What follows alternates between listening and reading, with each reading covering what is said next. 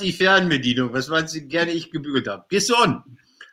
Wir sind online. Hallo, herzlich willkommen zum Podcast Wie und Heute, dem Podcast aus dem Ruhrgebiet, dem Podcast mit hm, ich esse gerade ein Duplo.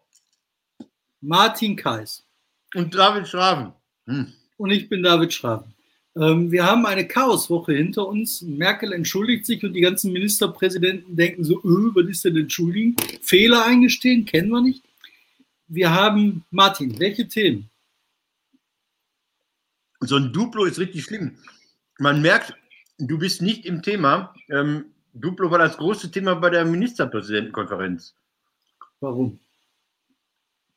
Im Laufe dieser langen, langen Konferenzen werden Leute immer wieder kalt erwischt, weil sie gerade was machen. Also der eine tippt 378 Ass ähm, ins Netz und der andere ist gerade in Duplo. Wir reden über dich. Das muss ich dir jetzt leider abnehmen. Das ist, das ist vielleicht, weil man das selbst nicht so mag. Ich lese ja Zeitung. Ich lese diese, diese Heimatzeitung, mit der wir alle groß geworden sind. Die Zeitung, die früher das Motto hatte, wir machen Zeitung für moderne Menschen, für Menschen, für die informiert sein ein Teil ihres Lebens ist.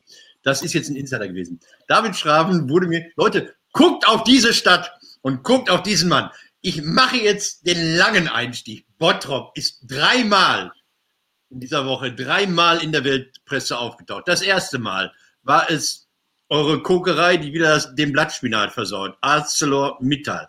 Das zweite Mal waren es die Bergleute, die jetzt doch Recht bekommen haben. Die alten ehemaligen Bergleute von ähm, Prosper Haniel, diese 140, die sich da eingeklagt und durchgeklagt haben, haben jetzt tatsächlich sich mit der RAG darauf einigen können, dass sie eine Abfindung bekommen. Der Fehler war wohl einer, der, der unverzeihlich ist und da hat so ein Unternehmen dann auch Pech gehabt. Man hat die Kündigung nicht vom Betriebsrat, ähm, Gesamtbetriebsrat, sondern nur vom Betriebsrat von Prosper Haniel genehmigen lassen. Und da ist ja praktisch kein großer Unterschied mal gewesen. Es gab ja nur noch zwei Bergwerke. Trotzdem formal ein großer Fehler. Deshalb haben die Jungs äh, mit ihrem komischen Anwalt Recht bekommen und äh, bekommen jetzt eine schöne Abfindung. Also niemand ist jetzt mehr. Der dritte, David Schraben, ich, ich, muss das jetzt, ich muss das jetzt, ich muss das jetzt fast vorlesen. Friedensnobelpreis steht da. Guck da auf diesen Mann. Hast du schon mal Probe getragen? Hast du diese Fliege? Du musst ja im Frack musst du dann ja auftauchen. Also, die Geschichte ist die, damit David die nicht selbst erzählen muss. Die Faktenchecker insgesamt, ich weiß gar nicht, ob das ein eingetragener Verein ist, wurden vorgeschlagen für den Friedensnobelpreis in diesem Jahr und zwar von einer ehemaligen norwegischen Bildungsministerin. Also der Friedensnobelpreis im Gegensatz zu den anderen wird ja in Norwegen verliehen. Und da darf wahrscheinlich jeder vorschlagen. Wahrscheinlich dürfte ich sogar vorschlagen. Aber das ist ein sehr, sehr ernstzunehmender Vorschlag. Da heißt es nämlich die Tatsache, dass jemand für die Wahrheit kämpft, für Fakten kämpft und darum kämpft, falsche Nachrichten zu vernichten, ist meiner Meinung nach friedensstiftend. David, ohne jetzt zu protzen, erzähl mal was darüber. Ihr seid da ein Verbund. Da bist du ja nicht alleine. Ja, das sind ganz viele. Also die Faktenfinderbewegung, die Faktencheckerbewegung rund um das ähm, also internationale Faktchecker-Netzwerk ist nominiert und wir als Korrektiv, als Faktencheck-Korrektiv, wir sind die Ersten in Europa gewesen, die das gemacht haben. Und wir sind da halt ganz vorne mit dabei und das freut mich. Und dass jetzt äh, einer sagt, so ein, so ein ähm, norwegische Bildungsministerin sagt, das ist hier eine gute Idee, macht das mal. Ich meine, immerhin, ne? besser nominiert als nicht nominiert. Übrigens Nein. bestehe ich jetzt darauf, dass ich Mahatma Schraven heiße. Nein, äh, die, die Frage ist, habt ihr denn eine ladungsfähige Anschrift? Also ist das ein loser Verbund oder, oder ist das tatsächlich sowas, äh, wo man sagen kann, hier, diese, das ist ja viel Geld und das ist ja wahrscheinlich eine Urkunde und ihr müsst tanzen dann mit dem norwegischen König, weiß ich gar nicht, ja. keine Ahnung. Ja. Äh, ist das so, seid ihr so, so, so offiziell, ja, konstituiert. Ja. Das, cool. Ja. Also herzlichen Glückwunsch. Also diese, diese Nominierung, ich finde sie richtig. Also ich finde sie richtig, weil äh, Wahrheit schafft Frieden. Ja. Ja. Nee, so. ich fand das auf jeden Fall super. Und ich meine, das ist natürlich total lustig, wenn das dann im Bottrop in der Zeitung steht. Und das ist halt, ne, ich sag ja, Mahatma Schraben. Wenn ich hier über die Straßen laufe, so Mahatma Schraben. Ja, das ist doch Nein, ist Spaß. Also ist doch alles. Nein, alles das ist ja trotzdem. Komm, jetzt hör auf mit Spaß. Das ist okay. Das ist mehr als okay. Äh, ich habe diese, ich habe diese Woche, ich muss, um, um mal, um mal meine geringen sozialen Kompetenzen und, und, und weiß nicht was. Ich habe diese Woche meinen ersten Test gemacht. Ich habe den ersten offiziellen, und zwar, ähm, was, also viele haben das ja hinter sich, deshalb rede ich jetzt. Wie, Muss der zwei Striche haben? Nee, ich habe nur den einen habe ich reingemalt. ähm, was ich so erschreckend fand, war, also erstmal war das. Ich zeige gerade einen Corona-Test für die Leute, die nur hören. Achso, ja, es ist ein Corona-Test, genau, das ist ein Tischstreifen. Und ich, ich habe das Zeug da in die Nase geschoben bekommen. Erstmal die Körpertemperatur, die war 35,8, okay. Ähm, ach, das war gar nicht unangenehm. Ich habe da Angst gehabt. Und das Schlimme war aber, dass diese Frau in Schutzkleidung sagte, und wenn Sie positiv sind, müssen wir Sie dem Gesundheitsamt melden. Und da habe ich dann einen Schrecken bekommen, klein, weil das auf einmal so was sehr so Offizielles bekam. Aber naja. Wir haben, also, wir haben den Friedensnobelpreis abgehakt. Wir haben die anderen. Ja, Gott, Gotti, du rast so durch. Ähm, weißt du, wir haben noch einen Gast.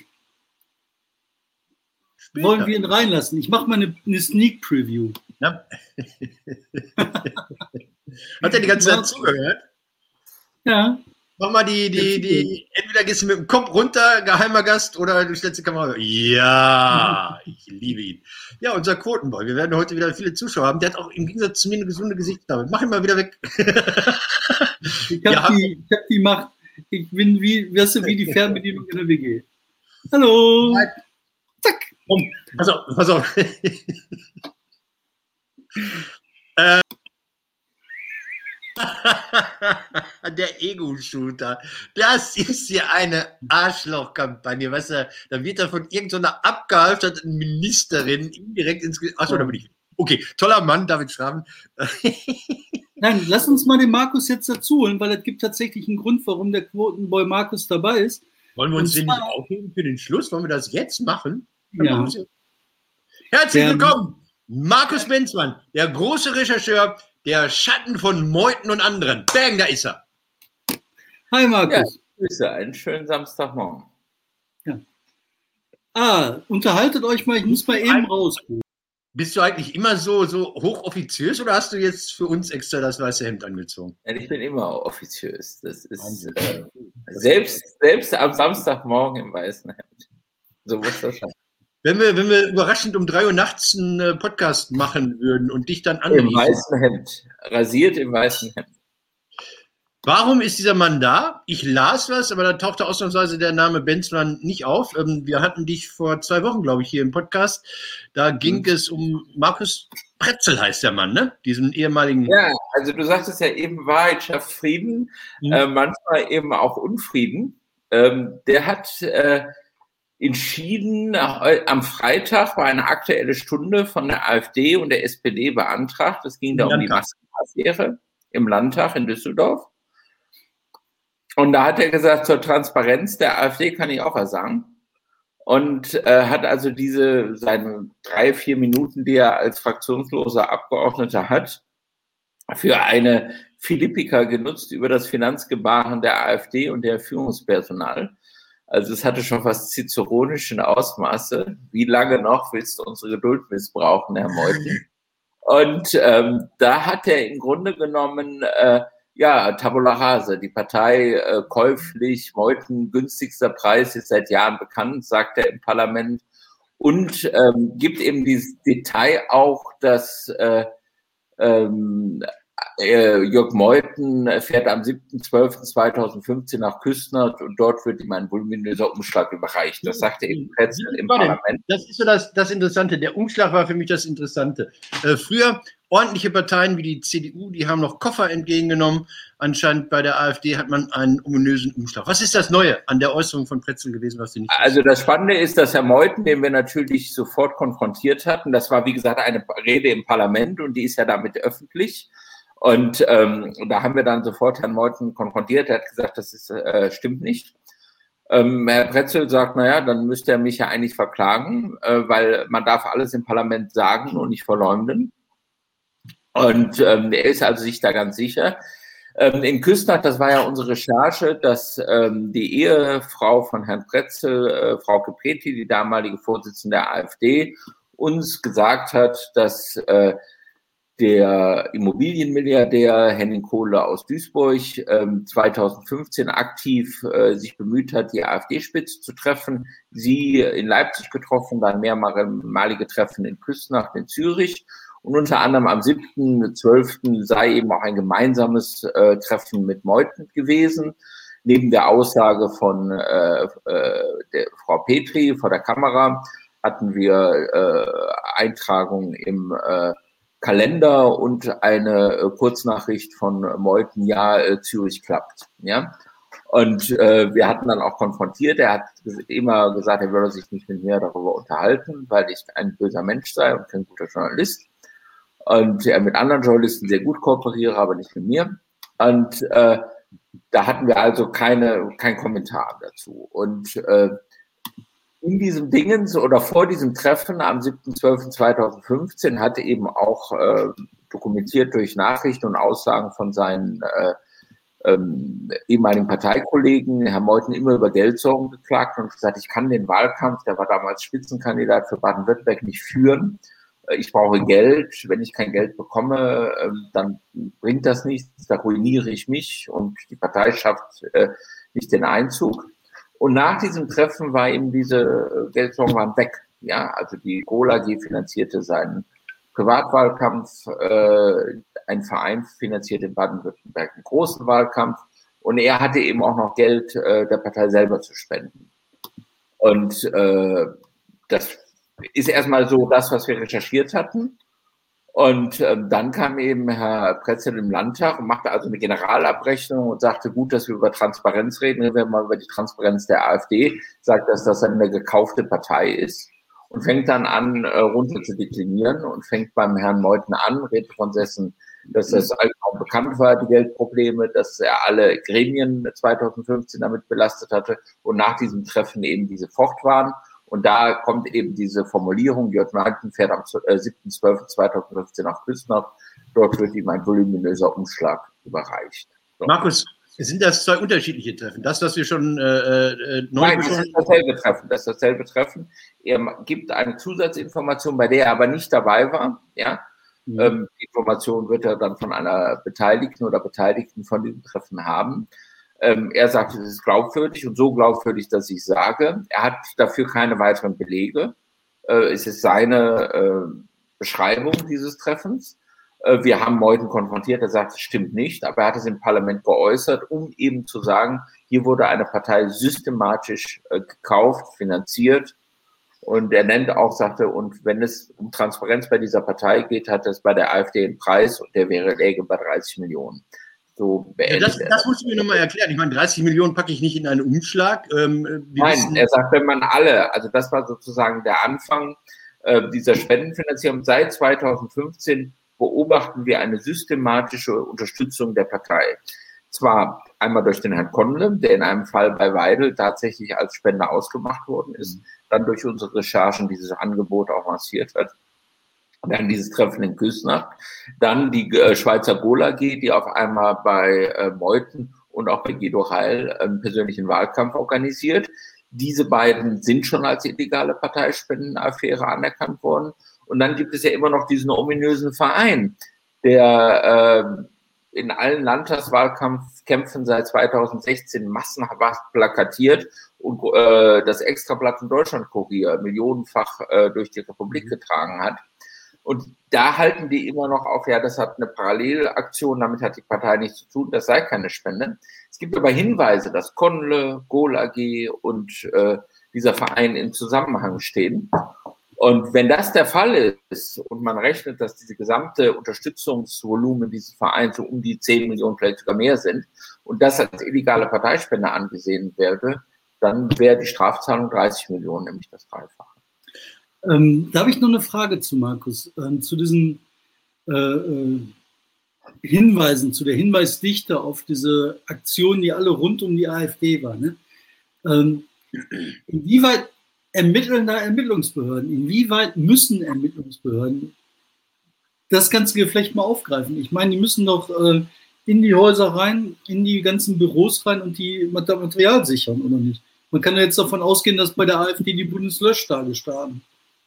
Ja, also das ist, ist eben fraglich. Es gibt Ermittlungen, die, äh, die ähm, ja die Staatsanwaltschaft in NRW, äh, in Essen, die hat mal ermittelt. Äh, dann gibt es in Baden-Baden ermittelt in dieser Weidelspende, aber so richtig Zug hat das halt noch nicht. Ja. Und ähm, die Frage ist auch, äh, was ich auch interessant war, neben den Ermittlungsbehörden, auch der politische Gegner, ja, scheint auf diese, äh, also in meinen Augen fast gefährlichste Spendenaffäre, die diese Republik hat, nämlich dass wir wohl feststellen, dass 2015 ähm, Geld auf einmal in die Hand genommen wurde, um eine Partei in die Parlamente zu drücken, die das vorherige politische Comment äh, durcheinander bringt, ja, äh, dass das eben auch mal politisch aufgeklärt wird. Und bisher tun sich äh, die anderen Fraktionen sehr schwer, diesen Elfmeter oder diese notwendige Aufklärung auch mal politisch zu fordern, was mich wundert. Hm. Hat denn, hat denn Markus Pretzel da nochmal nachgelegt, also nach der Landtagsdebatte, eine Presseerklärung rausgehauen? Nein, also er ist natürlich, äh, das hat er nicht gemacht, er hat einfach nur diese Rede gehalten. ähm, also ich meine, die, die Tatsache, dieser Umschlag ist natürlich schon diffizil, weil du hast natürlich keinen zweiten Beleg dafür, nicht? Das heißt vom Hörensagen. Ähm, er hat halt, weil er ist ja mit der äh, Petri verheiratet, da könnte man sagen, da kommt die Quelle vielleicht her, ja. Aber er hat das schon sozusagen, hat ja nicht einfach jetzt sozusagen eine Beschimpfung gestartet, sondern hat das in einen Kontext gesetzt, der auf der anderen Seite dann auch wieder äh, belegt ist und letztendlich auch in unserem recherchierten Umfeld ja dann auch stattgefunden hat. Also das Treffen in Küssner hat ja offenbar stattgefunden. Und ähm, insofern hat er einfach diesen parlamentarischen Raum genannt, äh, genutzt, um diese Information, die vorher nicht veröffentlicht wurde, äh, allen zugänglich zu machen. Ähm, jetzt ist natürlich äh, Meutner an der Reihe. Im Grunde genommen, und das äh, sagt Herr Pretzel auf Twitter, ja, wenn Sie meinen, ich habe die Unwahrheit gesagt, dann müssen Sie mich äh, anwaltlich dafür belangen. Und da warte ich drauf. Aber der Meuthen kann das doch eigentlich gar nicht machen. Ne? Ich meine, wenn der da jetzt angreifen würde, ähm, ja, das ist aber dann nicht mehr meine Sache. Also das ist im Parlament, ja. Es ist ja, ist ja natürlich die Frage, darf man so eine Aussage als Journalist benutzen? Also A würde ich sagen, im Parlament, das ist eine Öffentlichkeit, ne? Und dann ist es ja nicht meine, wenn der gesagt, wenn jetzt einer einfach aus äh, Parlament geht und einem anderen Abgeordneten sagen, sie trunken Bold oder sie schlagen ihre Frau, ohne sozusagen in einem Kontext zu bringen, dann würde man sagen, okay, ist das berichtenswert oder nicht. Aber in dem Zusammenhang dieser äh, Affäre finde ich das fast notwendig, ja, darauf also hinzuweisen. Und wir haben ja im Grunde genommen dann auch Leuten konfrontiert. Interessanterweise hat er sofort, wir hatten, nun, wir hatten dann ja auch gesagt, war ja dann eine Aktualität, hat er innerhalb einer Stunde auch geantwortet. Vorher hat er sich Wochen äh, sozusagen mhm. betteln lassen. Und noch, noch eine andere Frage, wie, wie schätzt du das ein? Entschuldigung. Ist das seriös, dass man so nach und nach immer wieder was aus dem aus der Tasche zieht oder sollte man nicht einfach mal äh, irgendwann Tabula Rasa machen? Also, gut, also das, war schon, das war schon ein bisschen Tabula Rasa. Also, aber die Sache ist ja so, äh, diese ganze Fraktion, diese ganze Partei wurde, also ich würde auch sagen, diese, diese Gauweiler Geschichte, ja, die da jetzt, die SZ, ja, das ist im ja, Grunde, ja. wir können, das ist, glaube ich, oder offenbar eine Affäre, ja. ja das also, wäre die Frage, die ich hätte. wurde im Grunde genommen. Markus, Markus, ja. Markus, gut, weil, weil Leute das nicht alle wissen.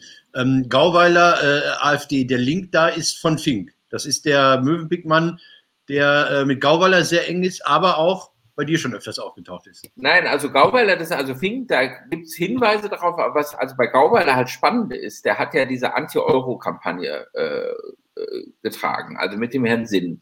Und da waren ja die ganz, also die erste Generation, ja, äh, dieser AfD-Granten, ja, also der Lucke, der Strabati, ja, das waren ja alles so diese Ecke, die waren ja engstens mit dieser, äh, mit dieser Anti-Euro-Position, die eben Gauweiler vertrat, äh, verbunden, ja. Und äh, so, also als ich diese Geschichte gesehen hatte, dass der Fink dem sozusagen eine Pauschale gegeben hat, um seinen Kampf gegen den Euro zu führen, und das äh, Ende 2015 und danach beginnt die AfD zu arbeiten, ja, und dann über einen anderen Milliardär. Also ich bin kein großer Verschwörungstheoretiker, aber da kann man schon mal drüber nachdenken. Dass das also vielleicht eine konstituierte Situation ist, dass eben gesagt gewisse Milliardäre sagen, so, wir wollen die Republik kippen.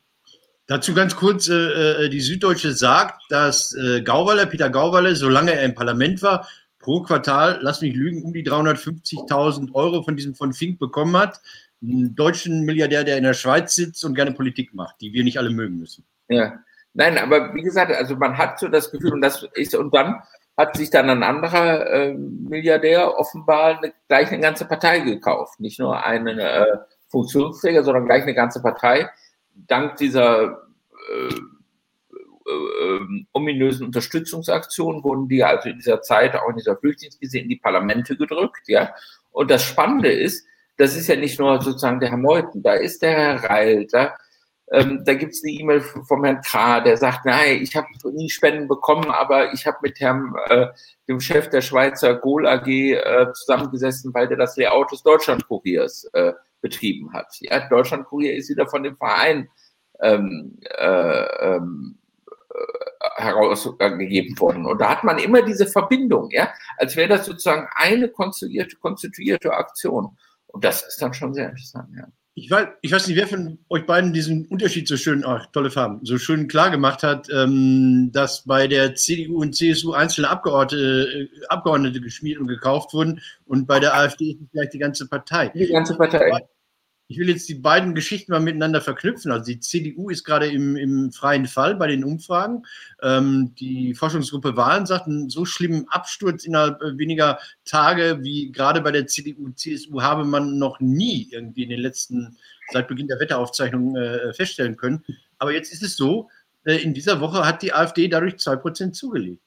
Also, Aber nicht, äh, ja, aber das ist, ich, ich finde es. Also ich meine, ich muss sagen, in dieser großen Krise, wir haben also eine populistische Partei. Mhm. Ja? Mhm. Wir sind in einer Riesenkrise der Pandemie, wo wir mhm. sehen, das politische Personal scheint da auch überfordert zu sein. Mhm. Dann kommen noch diese Maskensache. Was braucht man denn mehr, ja, um da sozusagen Sahne abzuhauen? Und da schafft es die AfD nur zwei Prozent zu ziehen. Okay. Nee, nee, nee.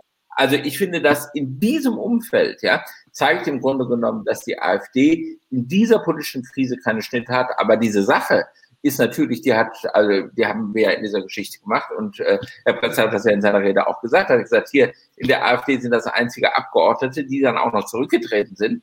Aber hier in der AfD sind die alle, die in dieser Spendenaffäre verwickelt sind, nach wie vor in Position, klapp, äh, klammern sich an ihre Posten und, der, und es ist der Kauf einer gesamten Partei. Ja. Und das ja. ist die Sache, wo ich auch den politischen Gegner der AfD nicht verstehe, dieses Moment, gerade vor dem Hintergrund dieser Maskenaffäre, offensiv zu spielen.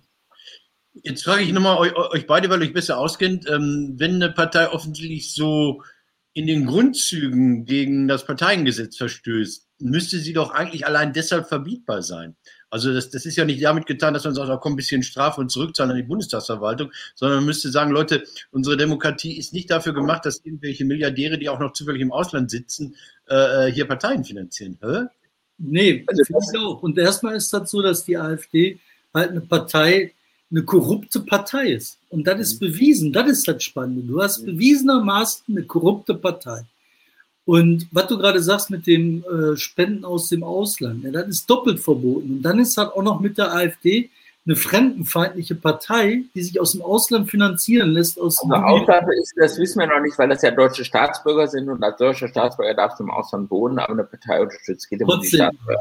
Ja, okay. Also, mir geht darum, dass einer aus dem Ausland ist, der meinetwegen auch im Ausland rumhängt, der dann so eine Art, wie heißt das, Vaterlandsflüchtling ist, ne, dass der dann noch sich eine Partei zusammen korrumpiert, das ist schon richtig widerwärtig. Ne?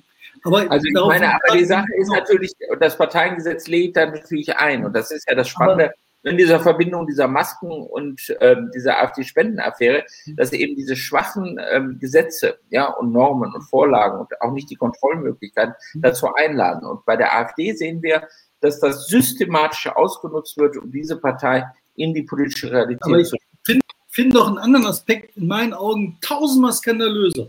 Die kommen rein, die machen korrupte Geschäfte, damit kommen die in das Parlament. Jetzt sagen wir mal, das wird alles bewiesen, dass, äh, die, die ganze Korruption wird aufgedeckt, die AfD wird zu einer Strafzahlung von 30 Millionen Euro verurteilt. Da wird es ja normalerweise vermuten, jetzt haben die sich zerziseliert, kein Geld mehr pleite. Fakt ist aber, die haben, weil sie ja gekauft waren, damit in die Parlamente eingezogen sind, mittlerweile Geld aus unserem Staat herausgeholt, wahrscheinlich über 100 Millionen. Das heißt, die 30 Millionen sagen die, pö, scheiß drauf. Das heißt, mit einer kriminellen, organisierten kriminellen Aktion kannst du dir eine dauerhafte Existenz in unseren Parlamenten sichern. Und Martin, ich bin bei dir. ob so ein Verbot möglich sein sollte, dann bin ich auf jeden Fall bei dir. Aber vor allen Dingen müssen die Demokraten dafür sorgen, dass so ein Lumpenhaufen aus dem Parlament geschmissen wird. Naja, ich, aber. Wir sollten an die alten SPDler erinnern, die das damals gelöst haben in der Kantine zu Veners Zeiten. Jetzt ja, kommt der sein, aber zumindest die, die politische Debatte nicht mal zu führen. Ja, das, also, der geht ja hin, ja, und sagt, diese Partei wurde gekauft. Da kommen andere und die gehen nur zur Maskenaffäre. Es wird keiner, weder von den Grünen noch von der AfD, von der SPD, sagt hin, äh, was wir hier gerade gehört haben, das wird ein parlamentarisches Nachspiel haben. Das wird ignoriert. Und Wo ist denn der Untersuchungsausschuss, verdammt? Warum machen die, wozu haben die parlamentarische Untersuchungsausschuss? Also der, der, der kommt ein Mensch und sagt, hier, Ihre Partei ist korrupt, ist gekauft. Ich war drin, ich war dabei, ich weiß das. Und keiner der Sachen sagt was, finde ich schon. So, jetzt bist du wieder dran. Nein, ich wollte da einfach nur nicht, ich bin bei mir, ich weiß nicht, wie anders in der, zwischen euch, ich wollte da nicht, nicht weiter stören. Ähm, lasst uns mal ähm, Markus sagt ja nur 2% Zuwachs, das ist bei dem großen Versagen oder bei der großen Überforderung ein, Wunder. Lass uns doch mal über das reden, über das alle reden, über die berühmte äh, lange Ministerpräsidentenkonferenz, wo Bodo Ramelos die S postet und ähm, mein Freund Jens den Duplo ist. Ähm, was war das für eine Nummer? Wenn ein Atomkraftwerk wäre, wären wir jetzt explodiert. Ne? Ja, aber ja, ist, ich, ich steige nicht mehr durch. Ich muss sagen, also äh, ich, ich äh, habe gestern ein Buch ähm, gekauft und habe vorher angerufen, um mich zu erkundigen, wie es denn jetzt ist, ob ich überhaupt kommen darf und ob der mir das vor die Tür legen muss, ob ich in den Laden rein darf, wie die Inzidenzzahlen ist, ähm, wann geöffnet, wann erleichtert, wann geimpft, wann wer geimpft wird, wann wer nicht geimpft wird und warum. Ich bin äh, mittlerweile gar nicht mehr dazu in der Lage, das wirklich so, so, wenn mich einer fragen würde, wie die Situation ist, ich könnte es nicht sagen. Nein. Weiß doch keiner mehr. Die sagen was mit diesem äh, Ostergründonnerstag, ähm, Urlaub, Ferientag, Feiertag. Totales Chaos. Und was, also rein wirtschaftlich gesehen, ne? Die sagen halt, das ist ein Feiertag. Feiertag heißt, du kannst nicht produzieren, musst zumachen, ist gesetzlich. Ne? Aber, Aber alle Produktion. Du kannst Sonntagsarbeit beantragen, du kannst Sonntagsarbeit, äh, Feiertagsarbeit beantragen, dann kriegt der Arbeitnehmer, die Arbeitnehmerin 150 Prozent, wenn es ein Gründonnerstag vielleicht sogar 200 Prozent, keine Ahnung. So. Auf jeden Fall sitzen die bei, wahrscheinlich bei VW und denken, spinnen die? Warum sollen wir unsere Fabrik zumachen? Sollen wir jetzt beantragen? Wer bezahlt uns die Kohle? Und wenn, dann haben sie gesagt, nee, das ist ein Ferientag, also ein Urlaubstag. Also die Leute müssen in Betriebsferien geschickt werden. Riesentheater. Und das so totale Kernschmelze. Und die Reaktion darauf von der Merkel zu sagen, oh, das war ein Fehler. Und dann ist nichts mehr. Danach hören die auf zu regieren. Dann sagt dann irgendeiner, ich weiß gar nicht, irgendeiner von diesen 16 mit seinen 38 Horsten, ähm, so, ja, wir äh, gucken jetzt jeder individuell, was der macht. In Tübingen, der Palmer, der sagt halt, ihr könnt mich alle am Arsch lecken, ich mache jetzt alleine. Im Saarland machen die irgendwas auf. In Mecklenburg-Vorpommern, in Rostock sind wieder Zuschauer im Fußballstadion. Das ist Anarchie. Ich habe da immer für gestritten. Ich finde Anarchie gut. Ne? So. Ja, jetzt haben wir Anarchie. Also ich glaube, wir sind zu dem Punkt, wo alle überfordert sind. Und wir müssen sehen, dass unsere Institutionen und äh, China hat das ja sehr interessant gemacht, die haben das sehr schnell gesehen mit dieser Pandemie, dass wir die Systemfrage stellen. Also wenn sie die Pandemie nicht schnell in den Griff kriegen, dann wird sie, äh, wird die äh, kommunistische Partei und deren Machtanspruch in China in Frage gestellt. Und ich glaube, bei dieser ganzen Sache bisher, jetzt äh, ein Jahr oder über, ein Jahr, wo wir in dieser äh, Pandemie sind, ist diese Frage nie gestellt worden. Wir haben nie gesagt, was bedeutet das im Grunde genommen für unser Gemeinwesen? Was heißt das, ähm, sozusagen den Gesundheitsschutz über gewisse Rechte zu stellen? Was? Und da sind alle überfordert, bin ich ziemlich sicher. Und ich glaube, das Einzige, was wir machen können, hoffen, dass jetzt irgendwann mal die Impfungen kommen, dass man die in den Arm kriegt und dass es dann Ruhe ist. Und bis dahin Kopf runter. Aber ich glaube, der Unterschied ist der, wir feiern gerade, ich komme über Umwege darum, die Griechen feiern gerade 200 äh, Jahre Beginn des Unabhängigkeitskampfes. Ähm, die griechische Militärjunta, die ist daran gescheitert unter anderem, dass die bei dem Zypern-Konflikt gegen die Türken verloren haben. Also ich glaube, Diktaturen dürfen sich keine Fehler erlauben. Ähm, Demokratien sind fehlerorientiert. Da kommt man über die Fehler auch zum, zum Ergebnis. Das heißt, eine, eine, Demokratie ist bei sowas nicht so gefährdet wie eine, eine absolutistische Regierung, die sagt, Wir machen alles. Ihr haltet die Fresse, dafür machen wir alles. Wir pampern euch, wir sagen euch, wo ihr wohnt, wann ihr wohnt, wen ihr liebt und wann ihr liebt, aber wir machen das. Und wenn die überfordert sind, ist es, glaube ich, für die viel dramatischer, als wenn eine Demokratie, der man Fehler zugesteht, äh, Fehler macht. Ja, also das so mag es sein. Aber ich glaube, jetzt sind wir an einem Punkt, wo wir sehen, dass das Führungspersonal überfordert ist. Es gibt Ausnahmen, also was der äh, äh, Palmer da in Tübingen macht, finde ich sehr interessant. Ja? Ähm, ich finde auch, äh, äh, das soll jetzt ja auch in Aachen vielleicht passieren. Ja? Also, dass man sagt über Testung, wenn man einen, solange man einen testet, kann man vorher testet, kann man im Grunde genommen äh, Zusammenkünfte zulassen. Das wollen jetzt alle, das wollen jetzt alle kopiert haben. Also da, da, bemühen sich jetzt in den NRW 36 Kommunen darum, Musterkommune zu werden. Ähm, hey, übrigens, ne, wir haben immer noch Klimakrise. Ne? Ja. In Bottrop haben wir gerade Schneestur. Achso, bei uns, bei uns ist hier äh, das Gewitter schon durch. Äh, also, okay, aber ich kann, also ich kann, also ein Tod müssen wir sterben. Ich kann mich jetzt nicht noch über die Apokalypse 2. Äh, Markus, pass auf. Ich bin jetzt in der Apokalypse 1 woher Benzmann da ist, woher Benzmann da ist. Wir haben letzte Woche ohne ihn uns erhoben und über sein zweites Thema, der Mann ist ja quasi allzuständig, über den sexuellen Missbrauch katholische Kirche, über das Gutachten äh, äh geredet. Jetzt ist ja diese Woche Folgendes passiert. Wölki hat 500 Jahre nach dem Wormser Parteitag. Ihr wisst, das ist der gewesen, wo Luther gesagt hat, hier stehe ich nun. Jetzt kommt Wölke, macht Luther reloaded und sagt, hier stehe ich nun im Weg, ich will nicht anders. Also der sagt, ja, ein Rücktritt, wenn ich zurücktreten würde, das wäre ja nur ein Symbol. Ja, ja, genau, das, äh, darum geht es. Also, deshalb treten viele Minister zurück, äh, die selbst quasi nicht diesen Fehler gemacht haben oder so, sondern die nur zu verantworten haben. Egal. Markus, ähm, es war jetzt das erste ursprüngliche Gutachten aus München einzusehen unter Hochsicherheitsbestimmungen, so ähnlich wie Verträge, die die EU mit Kanada schließt. Man durfte als Journalist in den Saal, durfte keine. Bitte? Oder mit AstraZeneca. Ja, gut, genau. Man durfte also äh, äh, nur unbegleitet in den Saal.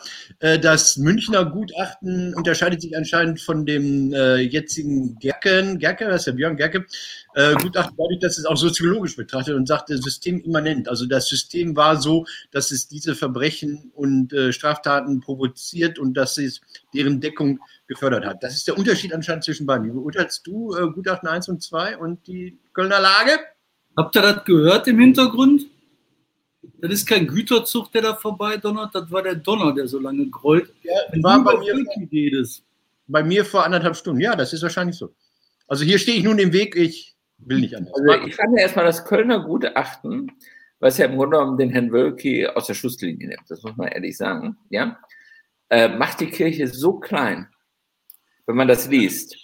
Ja, also da gibt man hin, äh, ja, die äh, äh, Priester, das sind ja gar keine Pastoren, sondern sind ja Privatpersonen. ähm, die haben. Äh, das sind die russischen äh, Soldaten auf der Krim. Kirch, nein, Privatpersonen, ja. ja ich die kirchlichen Funktionsträger haben keinen Schutzanspruch äh, oder die Menschen der Gemeinde haben keinen Schutzanspruch, weil es den nicht gibt und das Versprechen gibt es nicht, ja. Also eine Institution, die von dem Bild des Pastors redet, ja, äh, lässt sich von einem Gutachten bescheinigen, dass es diese Pastorfunktion nicht mehr gibt, ja, mit den äh, äh, Schafen. Wenn ich Priester wäre oder äh, Erzbischof und bekäme so ein Gutachten, ja, und sagt, das ist der Preis der Selbstentleibung für meine Unschuld, würde ich dieses Gutachten verfeuern, würde mich hinstellen und sagen, wir haben Schuld auf uns genommen, würde 10 Milliarden nehmen, jedem, der Unrecht widerfahren ist, ohne Prüfung eine halbe Million in die Hand drücken, ja, und alle nennen, die äh, sich schuldig gemacht haben und die ins Fegefeuer schicken und dann durch eine große Geste wieder Macht zeigen, ja. Aber das ist Ohnmacht, um letztendlich seinen Arsch zu retten, buchstäblich, nicht? Und das ist halt schlimm. Und das ist schlimm. Ja? Und das hat mit dem nichts zu tun. Ne? So, das hat mit und, da, und zu sagen, die Kirche, ein Pastor ist kein Pastor mehr, dann können wir den Laden zumachen. Und das steht da drin. Interessante, äh, so habe ich das noch nicht gesehen. Ja, danke für den ja, Hinweis. Da steht drin, also es, da hieß es ja, gibt es eine Verpflichtung, gibt es eine Schutzverpflichtung? Nein, gibt es nicht. Das ist aber die Idee des Pastors. Mhm. Ja, das ist die Gemeinde. Ja, das sind die Schäflein, die verirrt sind, die man zurückholt. Ja, die man gegen die Wölfe verteidigen muss. Ja, das ist die Idee der Kirche. Und dieses, diese Idee, ja, wurde in meinen Augen in diesem Gutachten nivelliert und alle sind glücklich, weil der Wölki, äh, weil man den ankachen kann. Das finde ich, das finde ich zu billig. Aber war das, war das der Trick, um rauszukommen? Also war das die ein, der einzige Ausweg, der Notausgang? Ja, ich meine, das andere wäre ja das andere. Das, äh, irgendwann kommt ja die Sache, ist das System immanent, eben der Missbrauch. Könnte man ja auch sagen. Äh, das Zölibat ist ja nicht theologisch begründet. Das ist die Idee, um äh, äh, den Reichtum und äh, den Grundbesitz der Kirche vor Erbstreitigkeiten zu schützen. Und man könnte ja sagen, vielleicht äh, ist der Einsatz des Zölibats äh, wurde kalkuliert, naja, dann ist eben der Missbrauch und äh, das andere eben der Kollateralschaden davon, nicht? Um das Kircheneigentum zu schützen. Könnte man ja sagen. Aber es ging immer darum, die Kirche in der Verantwortung immer niederzudrücken, immer weiter niederzudrücken. Ja? Es gibt kein Schutzbedürfnis, keine Aufsichtspflicht, gar nichts. Ja, aber dann brauche ich Sonntag auch nicht mehr in die Kirche gehen dann gibt es diese Gemeinde nicht mehr. Wenn das im Grunde genommen der Anspruch ist, und das fand ich viel, viel schlimmer als die Sachen, die sie dann herausgefunden hatte, dass dann ein Herr Schwaderlapp äh, einen Täter geschützt hat, das fand ich dann fast marginalisierend. Ja, weil im Grunde genommen in meinen Augen wurde in diesem Gutachten der Kern, ja, der Kirche ausgehöhlt. Okay. Aber das hat anscheinend das Münchner Gutachten anders äh, definiert. Ja. Die haben die Kirche wieder in die Verantwortung genommen. Ja, die haben die wieder in Verantwortung genommen und damit hast du natürlich einen größeren Anspruch. Und ich glaube, irgendeiner dieser Kirchenfürsten, der muss das doch jetzt begreifen, ja, dass man jetzt nur noch, wie ich das sage, mit der großen Geste, ja, mit der, mit dem großen Mea culpa, ja, mit dem großen Schnitt, ja, das Vertrauen wieder zurückgewinnen kann. Und es scheint, äh, der Mensch ist noch zu schwach. Wir gehen mal durch. Äh, wer von euch war, war, war Messdiener? Scheiße, ich nicht. Ich nicht. Und ich sage euch warum. Weil unser Kaplan irgendwie gepredigt hat, dass irgend so ein Junge lag da nachts in seinem Bett und dann hörte er die Stimme von Jesus, die sagte, komm zu mir, komm zu mir. Ich bin schlafen gegangen in der Nacht, keiner hat gerufen, also dachte ich, ich bin nicht gemeint. Da, das ist so, wenn so Gleichnisse nach hinten losgehen. Naja, egal. Aber ich war Nein, in der Karriere. Ich, also das Spannende ist, in den 70er Jahren, da war Gemeindeleben ja auch noch richtig aktiv. Das ist ja auch die Zeit, wo der Hullermann übergriffig wurde. Ja? Mhm. Und da war, also in Düsseldorf, ich habe ja nicht am Dorf gewohnt, ja, da war also die, äh, die äh, Liebfrauenkirche, die war sonntags voll. Da sind alle hingegangen, ja. Der, äh, jeder Jugendliche war in den Ferienlagern, ja. Die Feste, die Vergemeiner waren voll. Die Leute waren aktiv. Und wir hatten tatsächlich Glück, also sehr fähiges äh, Bodenpersonal dazu haben, nicht? Aber in dieser Struktur, ja, äh, wenn da Missbrauch geschieht, wurde das natürlich nicht nur geschützt von der Kirche, sondern auch von den gesamten Laien, weil ja jeder wusste, was da passiert. Ja, weil das ja jeder gesehen hat. Aber da war die Kirche halt mächtig. Und die Sache, dass dieser Missbrauch im Grunde genommen jetzt rauskommt, ist ja nur der Fall, weil die Kirche halt nicht mehr mächtig ist. Und jetzt die Verteidigungsstrategie zu wählen, sich noch schwächer zu machen, den Kern ja, der Pastorenaufgabe äh, aufzugeben, tja, ob das klug ist. Ja. Was ich halt so spannend finde, die Kirche hat halt wirklich ähm, durch dieses Gemeindeleben das Dorf erhalten. Ne? Und ich glaube halt, Menschen funktionieren nicht über Städte, sondern über Dörfer. Die müssen halt so eine Struktur haben, ein Geflecht haben von so einer Handvoll Menschen um sich Familie und drumherum, die denen halt Heimat bietet, so Zusammenkunft bietet. Und dadurch, dass das weggebrochen ist, das macht halt die Lücken frei für jede Menge Unfug. Ne? Ja, aber in den 70er, Markus sagt das gerade, noch, noch in den 70er musste die Kirche sich nicht begründen, die war einfach da. Und, und wenn man jetzt einer der vielen Akteure ist, neben, was weiß ich, Saunaclub und, und, und ähm, ähm, weiß ich nicht, ähm, Computer zocken und alles Mögliche. Also, wenn man nur einer der vielen Akteure ist, hat man eine Begründungspflicht, die vorher nicht so da war. Ich aber die Gemeinschaften finden nicht mehr zusammen. Und ich glaube, das ist schon, das ist nicht gut. Und da muss man was machen. Die Parteien erfüllen das ja auch nicht. Du hast ja auch nicht in so einem demokratischen Austausch dann die einzelnen Parteien, die die Interessen vertreten. Du hast ja teilweise nicht mal die Interessensgruppen, die mehr zusammenfinden können. Ich will ein Beispiel sagen, was mir gerade da durch den Kopf geht. Ne? Ähm, ich versuche in Bottrop so eine Art Kongress der Aktiven hinzukriegen. Da ja. sollen halt Leute zusammenkommen in so einer Art Barcamp, die dann überlegen, wie sie die Stadt nach vorne treiben können. dann sagen dann die Parteivertreter, mit denen ich rede, ja, das muss aber von unserer Partei sein, das darf nicht von der anderen Partei. Dann sage ich denen, das hat überhaupt nichts mit Partei zu tun, sondern wir reden einfach darüber, was passiert. Ne? Ja, aber dann dürfen ja nicht über alle Themen geredet werden. Also das Thema müssen wir ausklammern, das Thema müssen wir ausklammern. Und das Thema dürfen wir nicht ansprechen. Wie stellen wir denn sicher, dass sie nicht dann einfach selber so ein Thema suchen? Und dann sage ich, hör mal, Idee vom Barcamp ist, jeder sagt, was wichtig ist, man guckt, was interessant ist und über das Interessanteste redet man. Ja, aber nachher reden die ja über die, äh, äh die Drogen in der Stadt, die offene Drogenszene. Das können wir ja nicht machen. Aber wenn die über die offene Drogenszene reden, dann aber nicht über die Säufer. Und dann so, oh, ihr seid so, wie kann man so sein? Ne? Ist echt, ja, ich, glaube, ich meine, das ist ja früher war der Mensch ja nicht besser oder schlechter. Mhm. Und ich glaube, der war immer gleich halt. Ne?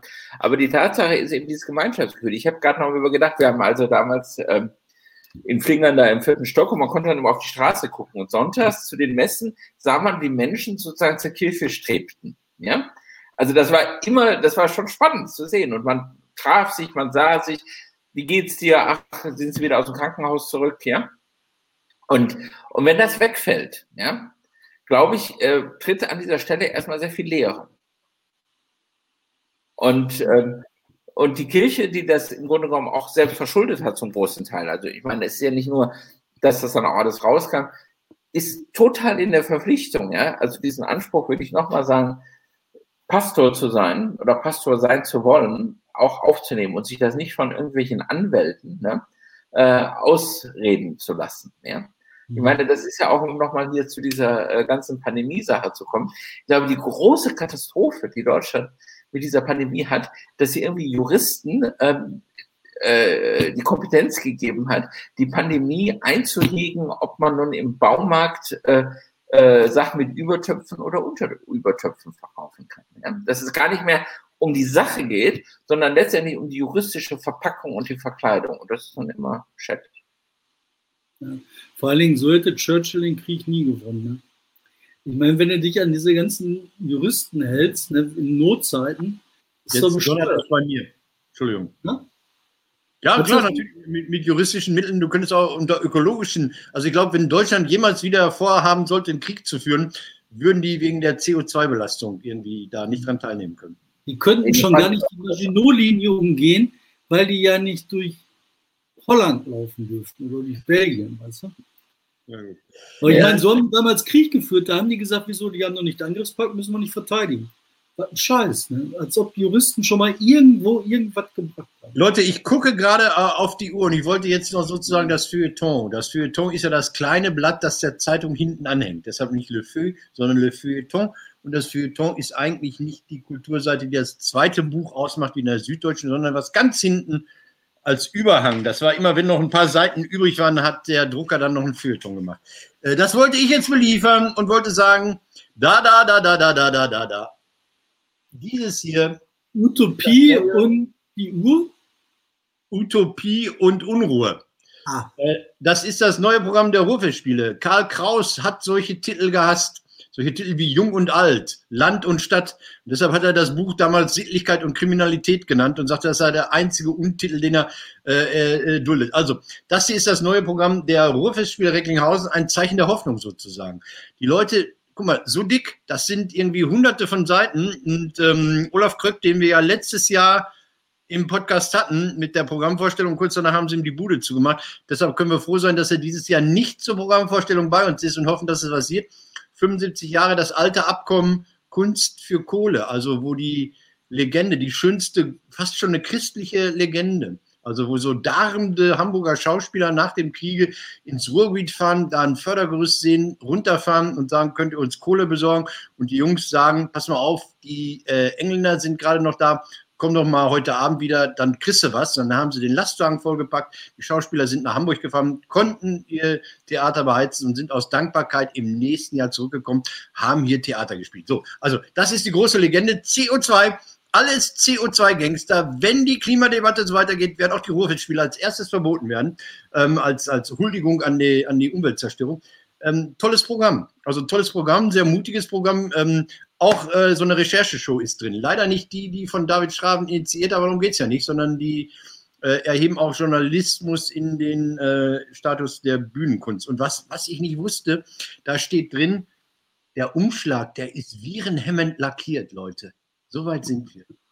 Ist, ja. Du kannst immer hier, ich kann drüber lecken und werde nicht sterben. Und jetzt das aller, allerletzte.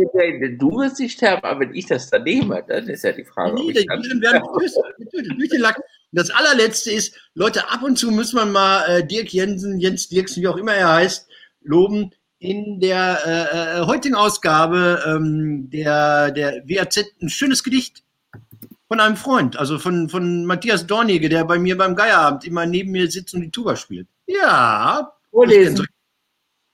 Nee, das würde ich falsch betonen. Doch. Das, nein, nein, das muss ein bisschen Spannung muss bleiben. Lachst mich doch jetzt in Ruhe. Ich gehe jetzt das neue Juli C-Buch kaufen. Das ist gut. Äh, Klick und Collect oder Amazon? Nee, nee, ich äh, darf rein. Aber jetzt gerade kommt was runter, was ich als so zwischen Schnee, Hagel und Gewitterregen. Hölle, Weltuntergang. Ja, sag ich ja. Aber Martin, wie ja. hieß denn das, was die machen? Wer, äh, Ruhrfestspiele? Ja. Oh, finde ich jetzt nicht, ist zu dick. Ähm, äh, schreibe ich in die Kommentare. Das sind, sind drei Reportagestücke, die ja vorgestellt werden. Aber Lars Eidinger kommt, der letztes Jahr. Ich habe kleine, kleine, kleine Kritik an die, an die Verantwortlichen der Ruhrfestspiele. Wie viele andere habe ich letztes Jahr sehr viel Geld äh, dagelassen. Also viele haben Karten gekauft und dann auf die Erstattung verzichtet. Ähm, ach, irgendwie müsste man, müsste man das anerkennen. Also ich persönlich erwarte nichts, die anderen erwarten auch nichts. Aber ich weiß nicht, ob man da, da den Leuten so, wie man denen Zeichen setzt. Irgendwas Exklusives online streamen oder irgendwas machen, weiß ich nicht, keine Ahnung. Um zu zeigen, um das auch nochmal zu zeigen. Die haben das gesagt. Olaf Kröck und sein Team haben das gesagt, dass sie das toll finden. Ich finde es auch toll. Ähm, ja, Zeichen, Zeichen der Solidarität. Also tolles Programm. Und das, was ganz wichtig ist, da habe ich mit jemand anders drüber gesprochen, dadurch, dass jetzt die Ruhrfestspiele sagen, wir versuchen rauszukommen und dass in Dortmund das Juicy Beats sagt, äh, wir versuchen rauszukommen und dass in Dortmund mein Kollege Horst Hanke Lindemann sein großes Ruhrhochdeutsch-Festival auf, äh, äh, auf die Bühne bringt. Das sind immer mehr Leute, die sagen, okay, wir müssen jetzt und wir wollen jetzt. Und das sind, äh, dann geht's auch. Also also wenn du alleine bist und sagst, ich, ich mache jetzt hier mal ein Theater oder so, dann sagen alle, huh, hm, ich weiß nicht, ich weiß nicht. Aber wenn viele das machen, geht es auch was. Und ich meine, das ist ja auch, ähm, falls also sozusagen dann das Theater zum ähm, äh, Hotspot wird und alle sterben, dann war die Kunst das Letzte, was man sah. Ist auch schön. Das ist dann doch, das ist doch Shakespeare für alle. Ja. Okay, dann ist, hat das Wort Shakespeare für alle die Rede. Leute, vielen Dank für alles. War ein langer Tag. Wir machen Schluss, ne? Ihr guckt so. Wortrop. Okay, bis dann, ne? Ja, also. Lasst uns noch leben. Wochenende. Bleibt uns hoch. Abonniert uns. Wir wollen 1000. Wir wollen 1000 Abos endlich. Tschüss. Tschüss.